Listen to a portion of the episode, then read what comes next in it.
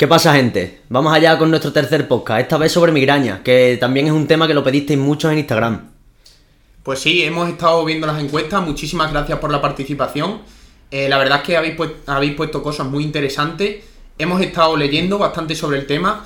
Eh, Fran, ya, tú ya tenías una base bastante buena sobre este tema. Eh, yo también lo había tocado, había leído algunos libros y creemos que podemos aportaros mucho.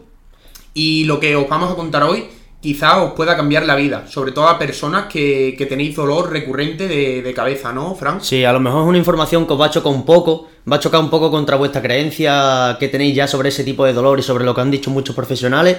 De tal manera intentamos traeros la información más actualizada y de una manera práctica, ¿vale? Al final intentaremos daros algunos tips prácticos para que podáis aplicarlo y mejorar en vuestro, en vuestro problema. Así que vamos a ello, ¿no?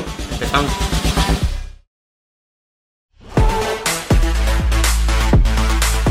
Bueno, Fran, pues cuéntanos un poco qué es eso de la migraña. Bueno, pues la migraña, de hecho, la palabra migraña viene del griego antiguo y significa mitad de la cabeza. Es el dolor común de la mitad de la cabeza que conocemos toda la gente, que alguna vez hemos padecido, pero la etiqueta migraña se la suelen poner a pacientes que cursan con un dolor de cabeza que se alarga en el tiempo o que viene en brote o, y que está muchas veces relacionado con náuseas, fotosensibilidad, es decir, sensibilidad a la luz, al ruido o incluso a olores fuertes. O sea, la intolerancia sensorial. Intolerancia sensorial, exacto. ¿Y habría alguna diferencia entre dolor de cabeza y migraña? Vale, pues realmente la, la diferencia la hallamos en la etiqueta. Lo que pasa es que el dolor de cabeza, normalmente tú dices, hostia, me duele la cabeza cuando te duele una vez puntual y la migraña ya es una persona que se etiqueta ella misma o que le han etiquetado con la migraña, que es más recurrente y se cronifica y está muy relacionada con esa intolerancia sensorial. Si yo tengo un dolor de cabeza de manera puntual, no voy a decir padezco de migraña. Padezco de migraña será cuando se alarga en el tiempo se cronifica, como hemos dicho. Vale, o sea que básicamente la diferencia podría ser que sería un dolor de cabeza recurrente o incluso eh, si tenemos los síntomas que típicamente se asocian a la migraña, ¿no? Exacto. Por ejemplo, si un dolor de cabeza cursa con intolerancia sensorial fuerte, eh, náuseas, pues podría llamársele migraña, pero en realidad no hay una diferencia, no hay, digamos, algo objetivo que, diga diferencia esto, dolor de cabeza de migraña. No, no, de hecho, el síntoma casi siempre va a ser, va a ser muy parecido. Claro. Entonces, pues eso. ¿Y sobre prevalencia? ¿Has buscado algo? sí, he estado mirando sobre prevalencia. Prevalencia en España no hemos encontrado nada. La prevalencia mundial, según la OMS, dice que en el último año hasta el 50% de las personas adultas, creo que era entre 18 y 63 años, si no me equivoco, de 18 para arriba, era del 50%. De los cuales, dentro de esa cantidad de personas que han sufrido dolor de cabeza, al 30% de ellos se les ha etiquetado como eh, migraña. Y esa es la prevalencia que, hay. Luego hay otras muchas causas que, la, que tenemos una clasificación ¿no? que has encontrado y... Pues sí, eh, cefalea, que es como la llaman los profesionales, que es sinónimo de dolor de cabeza, encontramos dos tipos. Las primarias, que serían cefaleas crónicas, dolores de cabeza recurrentes, lo que acabamos de hablar, y secundarias, que serían eh, un dolor de cabeza agudo. dentro de las primarias eh, se clasifican en tres tipos. Jaquecas, que es un sinónimo de migraña, cefalea tensional, que esto seguro que lo puedes explicar tú mejor que yo, lo que es la cefalea tensional. Sí, la que comúnmente se asocia con tensiones musculares. Eso es. Y habría un tercer tipo que es la cefalea en racimo. La cefalea tensional es la más prevalente. Dentro de estas tres, de migraña y cefalea en racimo, que voy a comentar ahora, la cefalea tensional es, es la más prevalente. ¿Qué es la cefalea en racimo? Muy sencillo. Son dolores muy intensos, pero durante un breve periodo de tiempo. Pero se repiten a lo largo del día. Sí. Y después tendríamos las secundarias, que son debidos, eh, debido a infecciones o a daño en el tejido, digamos, ¿no? Meningitis, tumores, etcétera, etcétera. Y también muy importante, que esto lo vamos a hablar después, debido a el consumo crónico de fármacos, un consumo recurrente de, fármacos para el dolor de cabeza, analgésico y otro... Que puede provocarte ese dolor. Entonces, básicamente tendríamos los primarios, que es dolor de cabeza como tal, sin ninguna causa aparente en, en la estructura, y luego tendríamos los secundarios, que es cuando sí que hay una causa aparente que podemos encontrar en diversas pruebas, como puede ser una infección, un tumor, lo que has comentado, ¿no? Eso es muy importante decir esto, que eh, el 95% de las cefaleas son primarias, son crónicas. Las cefaleas secundarias, de hecho, son casos rarísimos. Eso es. Son casos muy 5%. raros. Sí, sí, sí, muy difícil que cuando te duele la cabeza haya alguna infección, algún tumor y tal. Y bueno, ahora, ¿qué dice la cultura experta, no? Como lo llaman los libros eh, Arturo Goicochea, ¿qué dice la cultura experta acerca del tema de, las migrañas? Pues lo que dice la cultura experta es lo que habremos escuchado toda la gente miles de veces, ¿no? Que la migraña al final viene por un problema genético, que es hereditario, por el cual hay diversas teorías, ¿no? Puede ser que hayan nacido con unos centros neuronales hiperexcitables ante ciertos estímulos. Cada persona a X estímulos eh, puede ser que a la luz, al ruido, a los olores fuertes. Luego otra teoría dice que lo que ocurre es un problema vascular. básicamente las arterias cerebrales lo que pasa es que se, vaso, se, se vasoconstringen hmm. y luego se vasodilatan muy fuerte y entonces duele. Y luego la última teoría, bueno, seguramente haya más y me estoy saltando alguna, pero también una relacionada con las meninges, con una inflamación de las meninges. Sí, dolor en las meninges, lo que se suele escuchar es... Exacto, lo que pasa es que no dejan de ser hipótesis, que no se han demostrado. Eso es. Esa es la cosa. De hecho, en las pruebas de imagen, cuando eh, tú haces pruebas de imagen, porque claro, tú tienes una hipótesis de todas estas que has comentado, hay que comprobarla, hay que testarla. Exacto. Hacen pruebas de imagen y ¿qué encuentran en esas pruebas y no encuentran nada, encuentran un cerebro totalmente sano. Otra cosa es la cefalea secundaria, ese 5% de cefaleas que hemos nombrado, ahí sí que hacen una prueba y dicen, hostia, tienes una infección tal, tienes un tumor. Pero lo normal es que te hagan un TAC, una prueba de imagen, lo que sea, y tu cerebro esté completamente sano. Y entonces, ¿dónde está la explicación a eso? Pues lo comentaremos ahora después. Vamos a comentar primero algo sobre pacientes, ¿no? Que muchos de vosotros nos habéis comentado qué es lo que saléis a hacer cuando tenéis migraña hay mucha gente que, nos ha comentado cosas y de hecho eran todas muy parecidas, ¿no? Eso es. Primero han votado, bastantes personas habéis votado que sí, que, mm. tenéis dolor de cabeza. Y eh, ha habido ahí casi un 50%, eh, perdón, casi un 50-50 tirando a favor del fármaco que os funciona el fármaco. Pero hay otra gente que curiosamente no le funciona que no le funciona el fármaco. Eso es.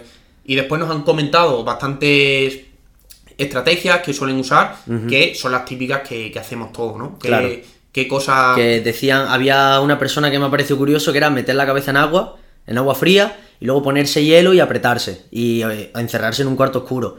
Otra persona que nos ponía que se eh, tapaba la cabeza con una camiseta negra, unas gafas de sol, y toda la gente era lo mismo, era dormir a oscura, meterme a oscura y dormir. Uno se ponía en hielo, otro se ponía en un paño frío, otros se tapaban la cara pero al final tenían soluciones muy parecidas. Lo que hemos hablado al principio, ¿no? De eh, intentar, claro, si la migraña está asociada o el dolor de cabeza con intolerancia sensorial, pues intentar evitar esos estímulos sensoriales, ¿no? Sea la luz, el sonido. De hecho, lo que hablamos de la cultura experta es que lo que suelen hacer cuando un paciente acude con esta sintomatología eh, vamos a ver cuáles son esos desencadenantes, ¿no? Que eso en, en, principio está bien, porque así identificas cuáles son los desencadenantes que a ti te provocan eso. ¿Cuál es el problema? Que lo que te aconsejas es evitarlo.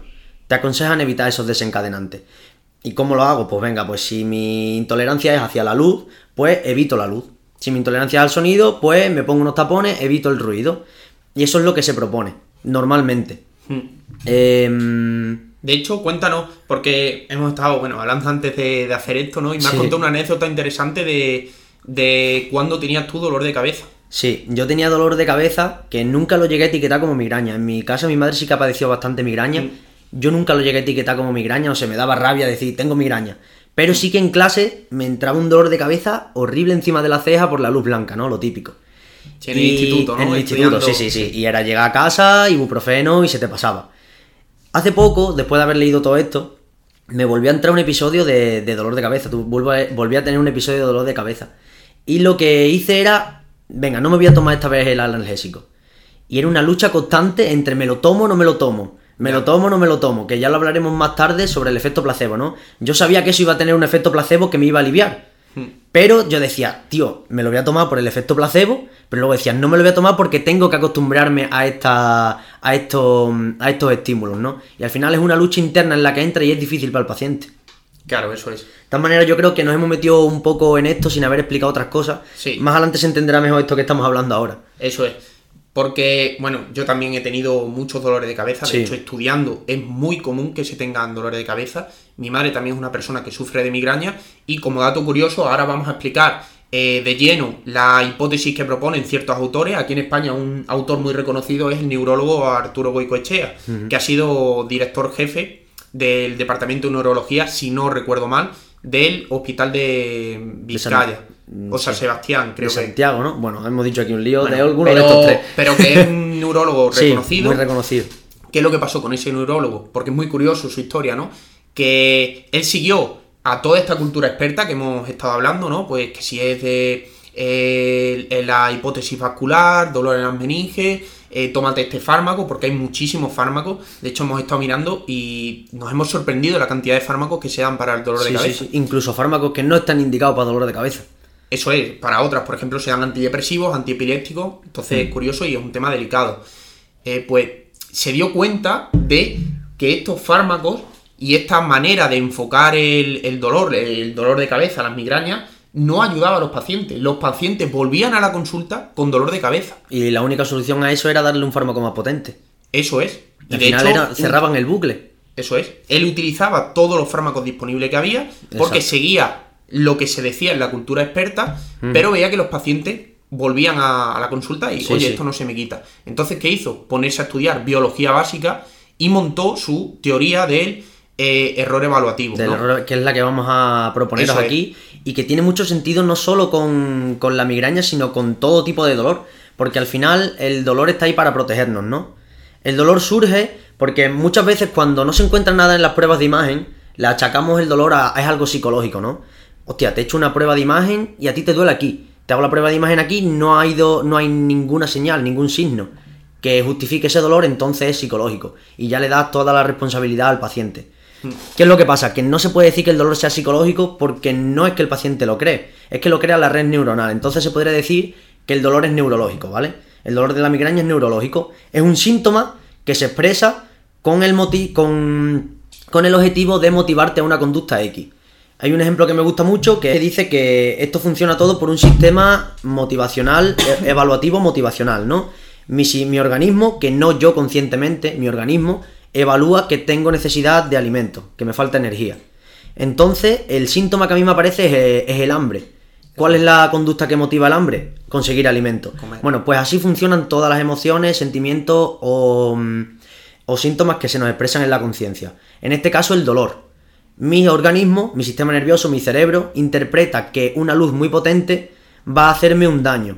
Entonces, ¿qué es lo que hace? Me aparece el síntoma de dolor para desmotivar la conducta de yo mirar directamente a la luz. ¿Qué pasa? Que la evaluación de esto me va a hacer daño está justificada cuando algo te va a hacer daño de verdad. Si yo me voy a cortar con un cuchillo, eh, mi sistema interpreta que eso me ha hecho daño y me manda la señal para que yo no vuelva a cortarme con un cuchillo. Pero mirar directamente a la luz no está dañando a tu cerebro de ninguna manera. De hecho, eso es información que lo recoge el ojo el ojo manda su información al cerebro y en el cerebro ya se crea la imagen de la luz. Pero la luz en sí no está dañando ninguna estructura, no te están dando con un martillo en el cerebro como para que a ti te duela. Claro, No sé si se ha entendido bien, si le he explicado bien. Sí, sí. Una cosa muy interesante es eh, porque tú has hablado de que ya lo hablamos en el primer podcast, ¿no? Así que os recomendamos que, lo veáis. Ah, se escucha un poco mal el primero, pero. Eh, pero eh, ponemos en contexto todo esto. Eso es, ahí explicaste que dolor no es igual a daño. Exacto. Y es lo que has eh, intentado explicar un poco aquí, ¿no? Que dolor no es igual a daño, que hay una evaluación del cerebro. A ver, por sintetizar un poco y por hacerlo sencillo, el cerebro evidentemente no hace nada. Tú pones aquí encima de la mesa un cerebro y el cerebro no hace nada. El cerebro hace algo cuando está en en sinergia con un organismo. Con un organismo, Pero por entendernos, el cerebro o el sistema neuronal evalúa el entorno y eh, evalúa si lo que hay en el entorno es amenazante o no. Exacto, está constantemente evaluando el entorno y hace una balanza, riesgo-beneficio. Si esto supone un riesgo para el cuerpo, yo voy a mostrar un síntoma que lo que va a hacer, un síntoma, una emoción, un sentimiento, que lo que va a hacer es motivar la conducta si eso me va a si me va a premiar, ¿no?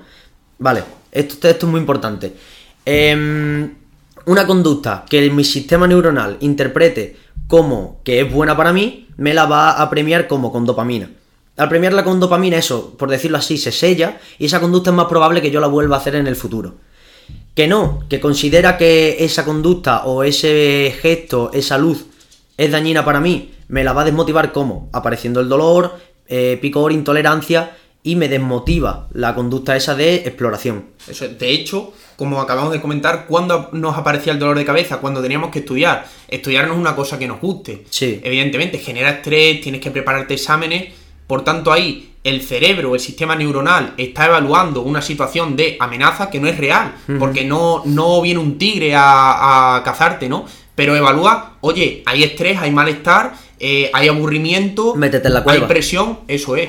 Dolor, ¿Por qué? Porque ¿qué con- o sea, el sistema neuronal evalúa y en función de la evaluación de amenaza o recompensa, si es recompensa te motiva, la propuesta conductual sería aproxímate. Exacto. Si es amenaza sería retírate. Aléjate, sí, sí. La propuesta conductual que estamos teniendo ante una situación estresante que nos genera malestar, agobio, eh, estrés, eh, emociones negativas, en definitiva, ¿cuál es? Oye, retírate. ¿Qué consigue el cerebro cuando emite dolor a esa persona? Consigue retirarte de esa, de esa situación que él considera amenazante. Al final el cerebro quiere tu bien.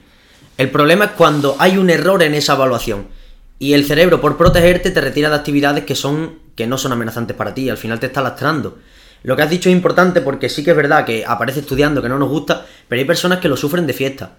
En comidas familiares, en situaciones que a ellos de verdad les gustaría. les gustaría realizar. Lo que pasa que parece que cuanto más se esfuerza, dices que me esfuerzo, de verdad yo quiero salir de fiesta, salgo con mis amigos, pero me viene el dolor. ¿Por qué sucede esto? Porque hay una asociación. Se ha creado una asociación. Y en esa asociación tenemos mucho que ver los profesionales que nos dedicamos a esto. Bueno, los profesionales que dedica, se dedican a esto con este tipo de pacientes. ¿Por qué? Porque si estamos constantemente diciendo el ruido alto puede provocar dolor de cabeza. El ruido alto puede provocar dolor de cabeza. Y una y otra vez lo repetimos. A mí nunca me ha dolido la cabeza en un sitio donde hay ruido alto. Pero una vez me, me duele la cabeza. Y coincide con que hay mucho ruido o coincide con que hay una luz muy potente. Automáticamente mi sistema va a decir, hostia, es que te duele por esto. Si pasa B es por A, ¿no? Entonces dice, te duele por que hay una luz muy potente. Entonces ya hay una asociación. ¿Y luego qué hacemos? Me duele por esto, la solución cuál es? El analgésico. Me tomo el analgésico, se me quita el dolor, ya se ha creado el bucle. Me duele cuando hay luz, porque hay luz, entonces cada vez que haya luz me va a doler. ¿Y cuál es la solución? El analgésico. Y entramos ahí en un círculo vicioso. Y es un pez que se muerde la cola. Claro, porque después de esos episodios, lo que tú has dicho, ¿no? Se generalizan y ya no es solo con la luz, sino que te va ocurriendo más frecuentemente. Claro. Lo que tú has dicho era, eh, es importante, que dice, vale, pero no siempre hay estrés. Sí, pero hubo un primer episodio. Exacto, Y quizá ese primer episodio, muy seguramente, sí fue en una situación estresante. Exacto. Lo que pasa es que a partir de ahí ya se ha hecho la asociación y yo en una discoteca donde haya luces que me molesten, voy a tener ese, de- ese dolor que al principio me aparecía en clase, por ejemplo. ¿Esto qué quiere decir? Que cuando hay una luz fuerte, o incluso hay personas a las que le aparece la migraña cuando comen chocolate. Entonces, como chocolate, ¿qué es lo que yo pienso? Como chocolate, me viene mal, entonces me duele la cabeza. No es así. Es como chocolate, mi sistema interpreta, mi organismo interpreta que ese chocolate es amenazante, aparece el dolor de cabeza para que yo no coma chocolate. O más común, hay una luz muy potente, ¿Me duele la cabeza? No. Hay una luz muy potente, mi sistema interpreta como amenazante esa luz y luego me duele la cabeza. Y pasa exactamente lo mismo cuando me tomo un analgésico. No es me tomo un analgésico, hay una. hay una interacción química que me quita el dolor de cabeza. Es me tomo el analgésico, mi sistema se tranquiliza porque dice ya no hay necesidad de este estado de evaluación de riesgo, de, de amenaza. Desaparece el dolor de cabeza porque ya tengo lo que necesitaba para quitar. Y así funciona el efecto placebo en este caso. Porque, ¿cuándo funciona un analgésico? ¿O en Cuando tienes situación? expectativas en que te va. Sí, pero eh, ¿cuándo sería recomendable, por ejemplo, que una persona tomara un fármaco para quitar el dolor? Pues entiendo que cuando sí que esté relacionado con un daño. Eso, o sea, cuando hay un daño. Claro, agudo, ¿no? porque es que si- ¿cómo- qué, qué proceso eh, puede. ¿En qué proceso interfiere el fármaco cuando hay un daño? Como que en que. Ah, interfiere directamente en las vías de, de señalización del daño. ¿No? Sí, sí. Sí, sí, claro. Claro, entonces, si yo no tengo un daño que esté mandando esas señales, el analgésico lo único que está haciendo es un efecto placebo. Eso es, porque se genera una lesión, ¿no? Me hago un corte en el brazo.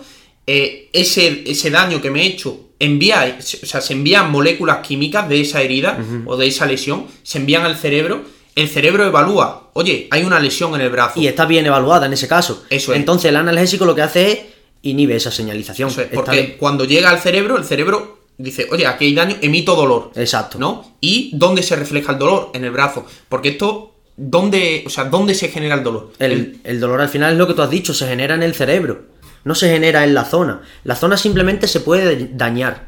Envía las señales al cerebro y el cerebro dice, hostia, esto está dañado, voy a, voy a mostrarle a esta persona, bueno, a esta persona, voy a mostrarle al yo consciente el síntoma de dolor y así yo hago que no use ese brazo. Y así fomento la recuperación. ¿Qué pasa? Si a mí me duele el brazo y no tengo un corte, que lo que me está haciendo es joderme. No me está ayudando, lo que está haciendo es que yo deje de hacer actividades que podría estar haciendo perfectamente. Eso es. Y ahí el fármaco entiendo que no, como no hay señal de daño que enviar al cerebro porque no hay una lesión. Exacto. Como hemos hablado, por ejemplo, de la migraña, ¿no? Si tú le abres eh, la cabeza a una persona en mitad de una crisis de, de migraña como un melón, no ves nada. No ves nada, es que ves un cerebro sano. Entonces, eh, mi cerebro está, está bien y me duele la cabeza, ¿cómo puede ser eso? Tu cerebro está bien, el problema es que no funciona de la manera correcta en solamente en la evaluación de ese, de ese daño. Vale, pero eh, a mí me suena un poco raro eso de. Voy a apretarte un poco, de eso de- del error de evaluación. O Sí. sea, que el cerebro se equivoque y diga, oye, el chocolate es peligroso y te voy a generar dolor de cabeza. Ajá. ¿Vale? Eh, el, el cere- eh, no el cerebro, el organismo El se organismo, equivoca. Sí. sí, sí, claro, el organismo se equivoca mucho. Y un ejemplo es la alergia. El, el polen es dañino para nosotros, el polen no hace daño a nadie. El polen simplemente eh, sirve para que las plantas crezcan, pero no es un agente bacteriano, ni es, un, no es una bacteria, ni es un virus, ni es nada de eso. Entonces, ¿por qué yo me inflamo, me lloran los ojos, estornudo? Porque mi sistema inmune, en este caso, ha detectado como, como nociva ese agente. Entonces crea pues la típica respuesta que conocemos todo el mundo. Pues aquí ocurre, exa- ocurre exactamente lo mismo, pero esta vez con el sistema neurológico. Eso es, que no se tiene en cuenta, eh, es muy buena analogía a la alergia porque se entiende muy bien, ¿no? Oye, el organismo se equivoca. El Mm. Exacto. polen no es peligroso. De hecho, las enfermedades autoinmunes es que tu sistema inmune dice, oye, que no me gustan tus células del páncreas. Exacto. te voy a quitar las células de, que te producen insulina sí, sí, sí. y te y, claro el- vas al profesional y te dicen oye que tu organismo se ha equivocado tu sistema inmune se ha vuelto loco y te ha quitado toda te ha destruido todas las células del páncreas y ahora te vamos a tener que pinchar insulina entonces el sistema neuronal entiendo por todo esto que has explicado del error evaluativo que se equivoca igual Sí, sí, la explicación es muy parecida, es la misma. Se equivoca. Y el problema es ese, que se equivoca. ¿Qué, qué pasa? Que lo de, la, lo de la alergia está comúnmente aceptado por la cultura experta y por todos nosotros. Esto es un poquito más difícil de, de que nos entre en la cabeza, porque normalmente, ah, cuando te duele algo no es me duele, es me he hecho daño. Entonces es más difícil separar eso de daño y dolor. Pero bueno, De por ahí van los tiros. Una cosa muy interesante que, que he estado viendo, de, lo comenta Arturo Goicoechea en su libro, si estamos hablando, tú lo has dicho, ¿no? Que se, se pueden formar muchas asociaciones, los típicos que nos decían nuestros padres de pequeños, oye, no mires esto de cerca o no te quedes tanto tiempo mirando eso que te va a doler la cabeza. Sí, sí. Y eso influía, porque un día, eh, por lo que sea, tu sistema neuronal evalúa que, porque estás estresado, por lo que sea, que hay peligro y te emite dolor de cabeza y tú dices, ah, es porque estoy leyendo esto de cerca. Exacto. Esa información eh, puede hacer que entre en esa narrativa, que es lo que. de- del cerebro, ¿no? Y que te. Que, que, que le encuentres una explicación al dolor que no es. Entonces ya se forman las asociaciones. Pues es curioso cómo esta información nos afecta para el dolor de cabeza, porque casualmente los neurólogos que transmiten, oye, evita los desencadenantes porque es que te puede entrar dolor por esto, por genética, por tal, son los que mayor prevalencia de dolor tienen entre los profesionales Sí, sanitarios. sí, sí, sí, es curioso. Pero son los que más lo estudian, son los que más están encima de la gente, de, oye, evita esto, esto, esto, son los que más estudian ese tema y al final son los que más lo padecen. Claro, la información que le están transmitiendo al paciente finalmente les afecta. a Claro, ellos porque también, son ellos la que la tienen. Entonces, si ellos están convencidos completamente de que hay que evitar esos desencadenantes, esos, esos estímulos, pues al final ellos cuando surge un dolor de cabeza en una de esas situaciones, lo van a asociar, pero directamente. Claro. Y una cosa muy interesante que me ayudó mucho a entender el dolor fue la hipótesis de. No la hipótesis, sino la, la metáfora, la analogía de la alarma que me comentaste del libro de Arturo Goicoechea. la, la metáfora del sistema de alarma, ¿no? Eso Eh, es. entendiendo el dolor como si fuera una alarma. Este, esta metáfora está muy bien. Imagínate que tu cuerpo es tu casa y la alarma es el dolor, ¿vale? ¿Qué pasa? Vamos a poner que nos entran a robar y salta la alarma. Está muy bien porque entonces yo puedo avisar a la policía. Y va a venir la policía con razón y va a sacar a los ladrones y eso está muy bien. Pero ahora, ¿qué pasa si entran, no entra nadie a robar a casa y salta la alarma? Es una falsa alarma, no tiene Claro. sentido que yo llame a la policía. Aún así la llamo porque ha saltado la alarma. Pero la policía ha venido, pero no tiene sentido. Y la alarma está sonando. La alarma sería el dolor y la falsa alarma sería que no tengo un daño. Eso es. O sea, por ejemplo, eh, la eh, los ladrones serían el daño, ¿no? Exacto, En esa los metáfora. ladrones serían el daño. Cuando entran en la casa, se supone que tú te has hecho un corte, sería. Entonces suena la alarma, es decir, el cerebro emite dolor porque evidentemente han entrado los ladrones a robar, a robar y un daño. tiene que sonar, exacto. Pero ¿qué pasa si la alarma puede sonar? Pues porque se mueve una hoja. Entonces está Porque hay viento Está que- totalmente injustificado. Eso es. Entonces no, no debería sonar esa alarma, pero está sonando. Exacto, es una falsa alarma, es tal cual eso. Y una cosa que, me, quería decir antes cuando estábamos hablando de la alergia, todos aceptamos que es un error de evaluación del sistema inmune, pero nadie se atrevería a decir, no, la alergia es psicológica. nadie se atrevería a decir eso. ¿Por qué con el dolor pasa tantas veces? Es lo que, es por, es lo que estamos hablando aquí. Claro, y, al final, eh, todo esto tiene un problema, que lo achacan a la genética o mm, cuando tú vas a consulta, ¿no? Pues tómate este fármaco y al final tomar ese fármaco, evitar desencadenantes, yo creo que le roban un poco el poder a la, que tiene la persona para solucionar esto, porque yo vale, imagínate que interiorizo esto del error evaluativo, ¿qué puedo hacer yo cuando, cuando me duele la cabeza? ¿Tengo que evitar desencadenantes? Eh, ¿Me tengo que tomar la pastilla? ¿Qué tengo que hacer? Vale, para empezar no es tan fácil como integrarlo y ya está, porque como hemos dicho no depende 100% de nosotros. El paciente al final se limita a sufrir los síntomas que su organismo ha decidido ponerle en la pantalla, ¿no? Es decir, hostia, yo he evaluado esto, te muestro este síntoma y tú te aguantas con él. Entonces, si yo me tomo la pastilla y me sirve, que es la solución fácil y es la solución que al final, lo que es la historia que hemos contado antes, ¿no? La anécdota de antes. Incluso yo, habiendo interiorizado esta, esta, esta teoría, sufrí dolor de cabeza y estaba todo el rato luchando contra mí mismo por no tomarme la pastilla. Entonces, una persona que está sufriendo mucho constantemente y que tiene que meterse a oscuras en la habitación, si el analgésico le funciona, lo podría utilizar, pero yo lo utilizaría como una herramienta, ¿vale? Como una herramienta de habituación a los desencadenantes lo último que yo haría es evitar esos desencadenantes. ¿Es lo que te pide el cuerpo? Sí, porque como hemos dicho antes, es la conducta que motiva ese síntoma que ha aparecido en tu pantalla por, tu por parte de tu organismo. Quieres desincentivarte esa conducta, ¿no? Entonces lo normal es que el cuerpo te pida meterte en la cueva. ¿Qué es lo que proponemos aquí? Una exposición progresiva. Obviamente no me voy a poner un foco aquí en la cara a dos metros de luz y voy a decir, pues ahora te aguantas porque como no tengo nada en el cerebro, porque voy a sufrir muchísimo.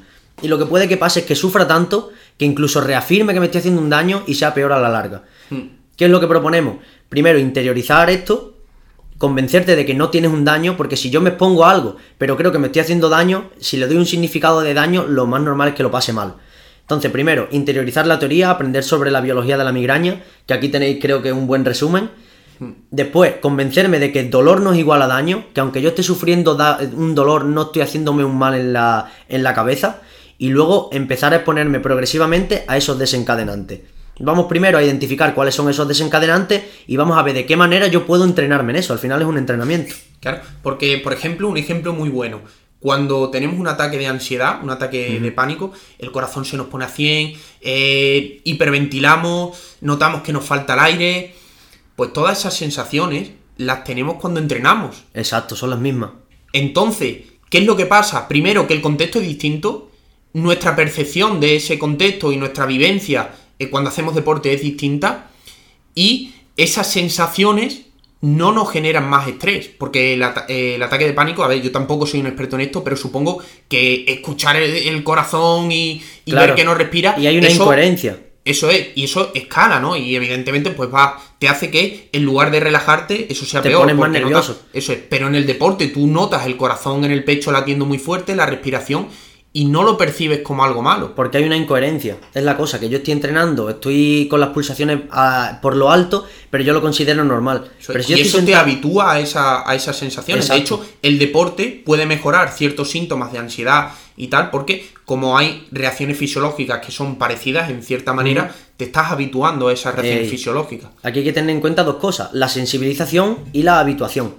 Que la sensibilización básicamente es cuando ante un estímulo tu cuerpo reacciona, eh, lo tienes más en cuenta, ¿vale? Reacciona teniéndolo muy en cuenta y la habituación es como estar acostumbrado a ese estímulo. ¿Qué pasa? Que nosotros estamos sensibilizados cuando nos duele la cabeza por, un exceso de... Por, porque hay mucha luz, estoy sensibilizado a la luz. Lo que vamos a hacer es habituarnos, ir poco a poco. Hay un caso de un paciente que, que tuve en las prácticas en Azuqueca de Henares que me encantó, el hombre venía por cefalea tensional, de hecho. Cefalea tensional con mareos e intolerancia a, la luz. lo que le había pautado el médico, el médico era masaje de contracturante, infrarrojo y ultrasonido. O sea que ese paciente iba a irse a casa igual. Iba a estar mejor ese día, obviamente, porque le íbamos a quitar eh, lo que comúnmente se conoce como punto gatillo y es una, iba a tener una mejora a corto plazo. Pero al final, ¿qué es lo que decidimos hacer con ese hombre? Tenía intolerancia a los movimientos rápidos. Pues fue un entrenamiento muy básico. Pusimos un foco blanco muy lejos. Un boli o una pelota de tenis para tener una distracción. Y lo que hacíamos era, venga, vas a ir levantándote poco a poco sin separar la mirada de la pelota. Le estamos habituando al gesto que a él le mareaba y al foco que a él tanto le dolía la cabeza. Poco a poco íbamos subiendo cada vez más, el foco cada vez más cerca y a más velocidad. Y en dos semanas ese hombre, la verdad es que el hombre era muy aplicado, lo hacía todos los días, y en dos semanas tuvo una mejora grandísima. Tuvo una mejora grandísima. No quiere decir que luego ese hombre no tenga una recaída, porque su sistema neuronal, su organismo ya ha aprendido eso. No hay que desmotivarse, lo que hay que tener en cuenta es, hostia, ya sé lo que me pasa, ya tengo unas herramientas y ya puedo entrenarme en esto y puedo mejorar. Claro, porque de manera muy resumida, eh, lo que has comentado ahora no significa que tenga recaídas porque no, no, no me voy a extender en esto. el aprendizaje es cambiar la estructura neuronal, cambiar tus neuronas. Por ejemplo, cuando se forma una migraña, una migraña es aprendizaje. De hecho, el libro de Goicochea es desaprender, la, migraña, Porque la migraña se aprende, se aprende por asociación, lo que tú has comentado antes. Entonces, cuando nosotros interiorizamos esta teoría, nos vamos exponiendo gradualmente a los desencadenantes, esas conexiones que se han formado no se eliminan. El cerebro no se, no se podan las neuronas y se van cayendo y se pierden. Esas conexiones quedan ahí. ¿Qué es lo que pasa? Que se debilitan. Si nosotros evitamos los desencadenantes, cada vez que nos duele el dolor de cabeza, nos metemos a oscuras, ¿qué es lo que estamos haciendo? Si nuestro cerebro ha evaluado eh, una amenaza erróneamente, por ejemplo, hay a personas que le entra dolor de cabeza cuando hay viento, ¿no? Pues si nuestro cerebro evalúa erróneamente que el viento es dañino, ¿no? Y nosotros pensamos que es el viento, pero nuestro cerebro evalúa, oye, eso es dañino, dañino, dolor de cabeza si nosotros evitamos esto... Lo que estamos haciendo es dándole la razón. Si, si, si, el cerebro tiene sensibilidad, si nuestro organismo tiene sensibilidad ante el viento, como has dicho, o ante la luz, él te dice, oye, aléjate de esto. Y tú dices, vale, venga, me alejo de esto y me voy a alejar siempre que haya este viento, siempre que haya esta luz. Entonces se refuerza. Se refuerza esa conducta. Se Lo refuerza. mismo que hacemos si nos vamos a la cueva. Es decir, si eh, cada vez que nos entra dolor, de cabeza, nosotros eh, bajamos las persianas, nos dormimos, eh, nos tapamos. Yo, por ejemplo, me ponía la mano en la cabeza, me presionaba en la zona que me dolía. Estamos confirmándole a ese sistema neuronal, oye, tenías razón. Tenías razón, me, me viene muy mal, sí, sí. Porque el sistema evalúa propuesta conductual. Si tú hace habitualmente esa propuesta conductual que, oye, retírate a la cueva, le estás confirmando. ¿Qué es lo que hay que hacer? Evidencia de seguridad. Que eso lo habrás hecho tú muchas veces en dolor crónico, ¿no? Por ejemplo, eh, si yo tengo dolor lumbar, ¿qué tengo que hacer para que se me quite el dolor lumbar? Un dolor lumbar crónico. Eh, ya hablamos de que no hay alteración, de que no hay alteración en el tejido. Pues lo que tienes que hacer es que si tu organismo tiene una hipótesis de daño, vamos a intentar que la hipótesis de seguridad. Esa evaluación de daño, digamos, ¿no? la, hipótesis de Esa evaluación de daño, exacto. Esa hipótesis de amenaza, vamos a intentar que la hipótesis de seguridad gane a esa hipótesis de amenaza. ¿Cómo lo vamos a hacer? Con una exposición progresiva. No solo explicándole al cuerpo, oye, que esto es así, sino demostrándoselo también. Eso, o sea, interiorizando, por ejemplo, en el caso de dolor lumbar, oye, ya te hemos hecho pruebas, hemos descartado, porque esto es muy importante, ¿no? Descartamos que haya nada. Que la persona se tranquilice y sepa que si se agacha no se va a romper nada. Eso es lo primero. Pero aunque la persona lo sepa conscientemente, es lo que hemos dicho antes. Yo no tengo nada que ver con el dolor. No tengo nada que ver, pero sí que tengo un espacio de responsabilidad que puedo aprovechar. ¿Cómo? Ya que sé que no tengo nada, no puedo evitar que me duela porque eso lo decide mi organismo que ha evaluado que eso me viene mal, pero lo que yo puedo hacer es ponerlo progresivamente y poco a poco, mm, con información y aparte con, eh, con un ejercicio o con lo que sea, con un movimiento, demostrarle que eso no es perjudicial para nosotros. Eso es, en este caso la cabeza no podemos moverla, ¿no? Pero sí que podemos, eh, eh, digamos, exponiéndonos a los desencadenantes, darle esa evidencia de seguridad. Oye, que me estoy exponiendo, por ejemplo, eso se hace mucho en la, la, fobia, al final una migraña puede ser muy parecida a una fobia. Sí, sí. Porque evitas, o sea, tu cerebro interpreta, por ejemplo, en una fobia a los perros, eh, la fobia, ese miedo no te lo genera el perro. Es la evaluación de tu cerebro de que el perro es peligroso. Porque tú, fíjate que tú puedes pasar por el lado del perro y decir, si sé que no me va a morder, pero no puedo pasar por el lado del perro. Eso es. Entonces. Porque no mandas tú, pero tienes tu pequeño espacio de responsabilidad. Eso es. ¿Cómo se le da evidencia de seguridad en una terapia de exposición? La, eh, perdón, en una en una fobia, terapia de exposición gradual. Poco a poco, pues va viendo fotos de perros, vídeos de perros, eh, te llevan a un lugar donde haya perros de lejos y tu cerebro va recibiendo evidencia de seguridad, oye, que estoy con perros y no pasa nada. Sí. Entonces, pues me pongo a esos desencadenantes, comer chocolate, beber vino, hay muchísimo, el viento, en fin, cada persona estudiar, por ejemplo, sí, sí. eh, trabajar bajo presión. Pues en el, en el caso de la migraña es exactamente lo mismo. Vamos a identificar primero cuáles son esos desencadenantes y en qué momento se da. Pero puedes hacer dos cosas. Lo que se viene haciendo normalmente, que voy a identificar esos desencadenantes para evitarlos a toda costa y cuando me salga me meto en la cueva y tomo un analgésico. O lo podemos hacer de otra manera.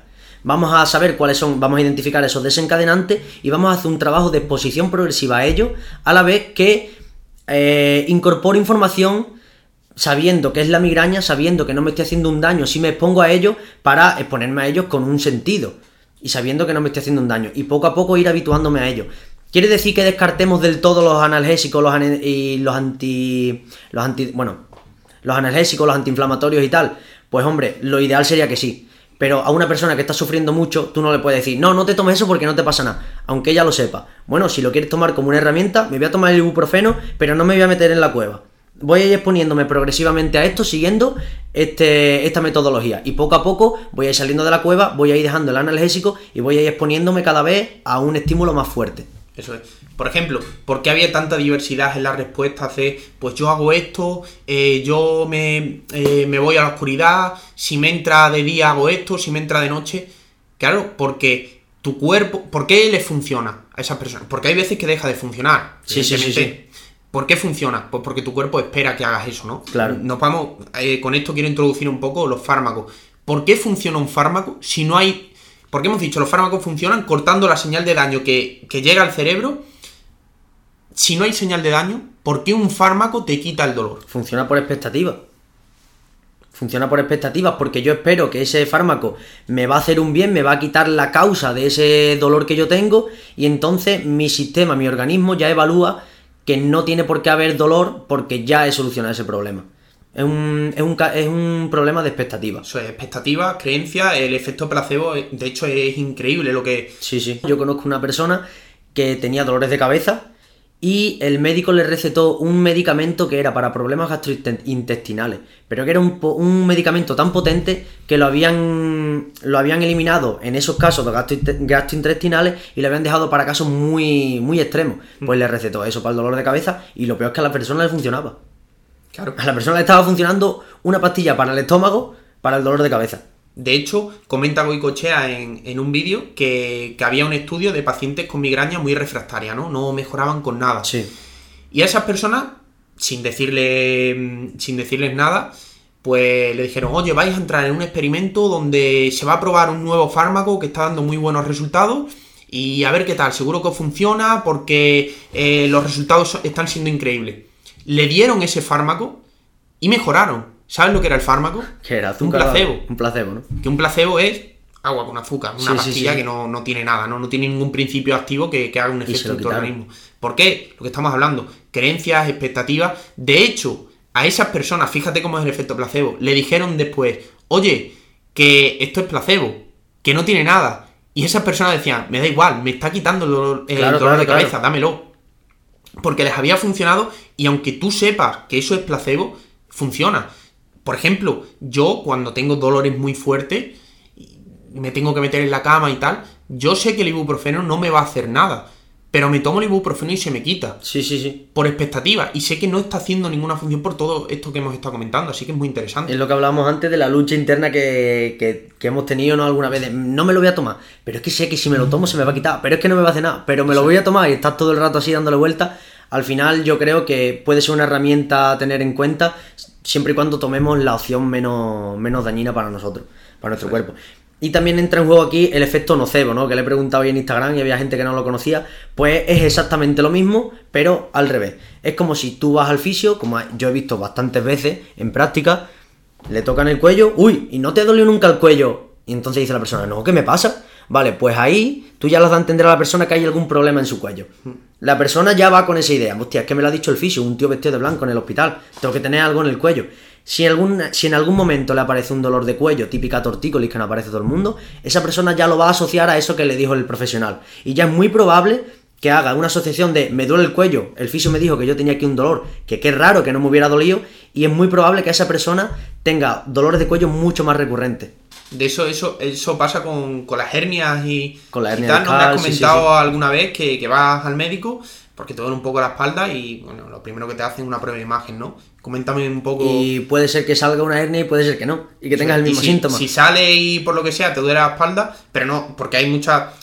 No hay correlación entre eh, lo que tú ves en una prueba de imagen y, y el daño en el, en no el siempre, tejido, ¿no? no siempre. De esto, de esto yo- creo que esto lo podríamos dejar para otro podcast. Sí, porque y el siguiente ya- lo hablamos sobre dolor crónico, que me parece muy interesante, y ya cerramos el tema del dolor crónico y podemos meternos en cosas más específicas. Sí, porque al final todo lo que estamos hablando hoy es prácticamente extrapolable al dolor crónico. Exacto. Lo único que en el dolor crónico tienes la, la posibilidad de lo que has comentado tú, de trabajar con el movimiento. De trabajar con el movimiento. Y le puedes dar evidencia de seguridad a través del movimiento. En la migraña es muy difícil, no puedes hacer nada con la cabeza salvo la evidencia de seguridad es ir exponiéndote a los desencadenantes con la convicción de, oye, no tengo un daño. Exacto, tal Una cual. vez que se haya descartado el daño, evidentemente por un profesional, oye, no tengo un daño. No tengo un daño, voy a exponerme progresivamente a esto.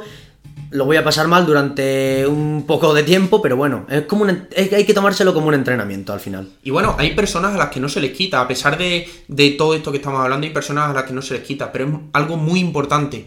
Mejora tu percepción del dolor, Sí. mejora tu vivencia del dolor. Hombre, eh, vivirlo con mucha ansiedad, con mucho dolor, prácticamente, claro, cuando tú has recurrido a fármacos pensando que un fármaco te va a quitar el dolor de cabeza y te dicen, oye, que el dolor de cabeza no te lo va a quitar un fármaco, Sí. te devuelven la responsabilidad y tú puedes hacer algo. Y eso, tener control sobre la situación, te puede... Claro. Y además yo creo que en, ese caso de personas que has dicho tú que no se les quita el dolor, no solo se mejora si se quita el dolor, también se mejora si con el mismo dolor eres capaz de hacer más cosas. Eso es.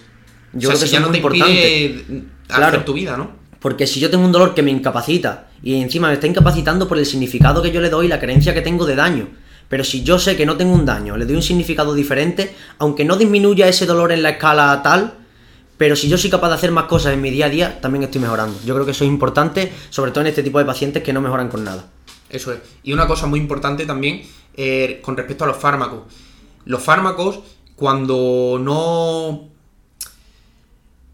Cuando tomamos un fármaco, eh, se genera un efecto en el organismo, ¿no? Hablamos de que si hay un daño, evidentemente corta la señal de daño. Pero el cuerpo eh, genera un efecto oponente. ¿Qué es el efecto oponente? El cuerpo reacciona a ese fármaco generando la, eh, el efecto opuesto. Por eso se llama efecto oponente. Un ejemplo muy sencillo. Eh, si tú te pones a leer información sobre la marihuana, es muy curioso porque uno de los efectos que más reportan en el consumo de marihuana es que te entra un hambre eh, muy grande, ¿no? Un hambre de, de- de comer y, y tal. Pero casualmente los estudios eh, identifican que a largo plazo las personas que consumen marihuana tienden a perder peso, tienden a pesar menos que las personas que no consumen Sí, sí, sí. marihuana. Al Hostia, igual que... ¿Cómo puede ser que, al- que una sustancia que te está generando mucha hambre a largo plazo te haga perder peso? Al igual que también se recomienda en caso de personas que tienen mucha ansiedad y también se ha visto que a la larga en la propia marihuana puede provocarte ansiedad. Eso es. Porque Y, te eh, está tiene generando el efecto oponente. Si tú lo- con el efecto de la marihuana eh, te entra hambre, cu- tu cuerpo va a generar una reacción contraria, opuesta. Por tanto, cuando ya no esté la marihuana, está el efecto oponente del cuerpo que es reducirte el apetito, para Eso. contrarrestar ese aumento del apetito de la marihuana. Lo de la ansiedad, igual. Exactamente lo mismo. Y lo que hemos hablado al principio del podcast, que es que hay dolores de cabeza provocados por fármacos indicados para el dolor de cabeza. por O sea, este que efecto oponente que Sí, estamos sí. hablando. De hecho, un dato muy curioso es que el consumo eh, constante de fármacos para el dolor de cabeza predice el dolor de cabeza a 11 años. Personas que están consumiendo ahora habitualmente fármacos para el dolor de cabeza tienen más papeletas, o sea, están comprando papeletas para que 11 años después tengan dolor de cabeza. Sí, sí, sí. Muy curioso. Pues yo creo que ya hemos tocado todos los palos, ¿no? ¿Te- ¿Nos queda algo por tocar? ¿Tú crees? No, yo creo que, que ha estado bastante bien. De todas formas, en el próximo vamos Sí. a hablar de, de dolor De crónico y seguro que nos vas a explicar muchas más cosas y esto en más profundidad. Sí. Y Y nada, yo espero que os haya ayudado todo esto que hemos estado comentando. A lo mejor resuena con vosotros y con vuestra historia de dolor de cabeza. Con la nuestra, de, de hecho, sí lo ha hecho, por eso venimos aquí a contároslo. eso es. Y bueno, que yo creo que hemos contado bastantes cositas. Si tenéis cualquier duda, nos la podéis poner en comentarios y os, co- os contestaremos encantados. Eso es, que nos escriban en comentarios, Sí. nos eh, sigáis en nuestra cuenta de, de Instagram y, hombre, que le den like al vídeo, ¿no? Sí, sí, si os ha gustado y creéis que es útil para las personas, compartirlo, que así nos ayudáis a nosotros y, y bueno, pues eso.